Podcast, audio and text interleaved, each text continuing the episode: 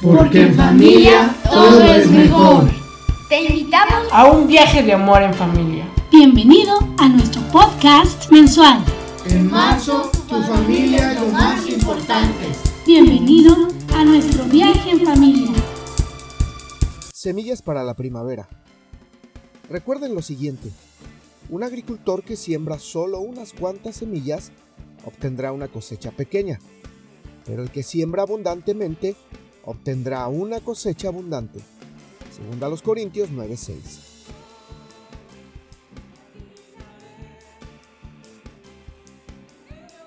Un matrimonio primaveral o una familia primaveral está lleno de esperanza, expectativas, optimismo, gratitud, amor y confianza. ¿Te suena atractivo? Lo es. Quizás algunos estén diciendo, Recuerdo los primeros tiempos de mi matrimonio. Recuerdo hace tiempo cuando mi familia estaba en esa época de primavera. Quiero decirte que la primavera puede volver una y otra vez.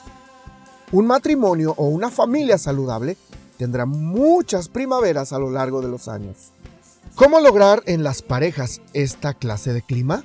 ¿Cómo hacer que nuestra familia esté constantemente viviendo un clima tan cálido como lo es el de primavera? Indudablemente la respuesta es haciendo planes y comunicándose con franqueza. Quienes quieren vivir una relación primaveral están dispuestos a buscar la ayuda de alguien que les aconseje o a leer un libro pertinente a esto. La primavera es una temporada de nuevos comienzos, cuando fluyen las corrientes de la comunicación. La pareja se siente entusiasmada de compartir la vida. Las familias están llenas de felicidad.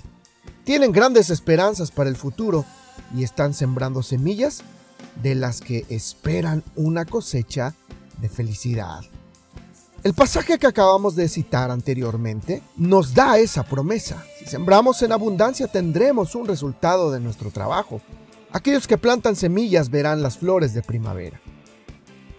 Oremos. Padre, en verdad recuerdo los tiempos de primavera en mi matrimonio y en mi familia. Deseo volver a vivirlos. Te suplico, por favor, aviva en nosotros el sentimiento de entusiasmo y optimismo.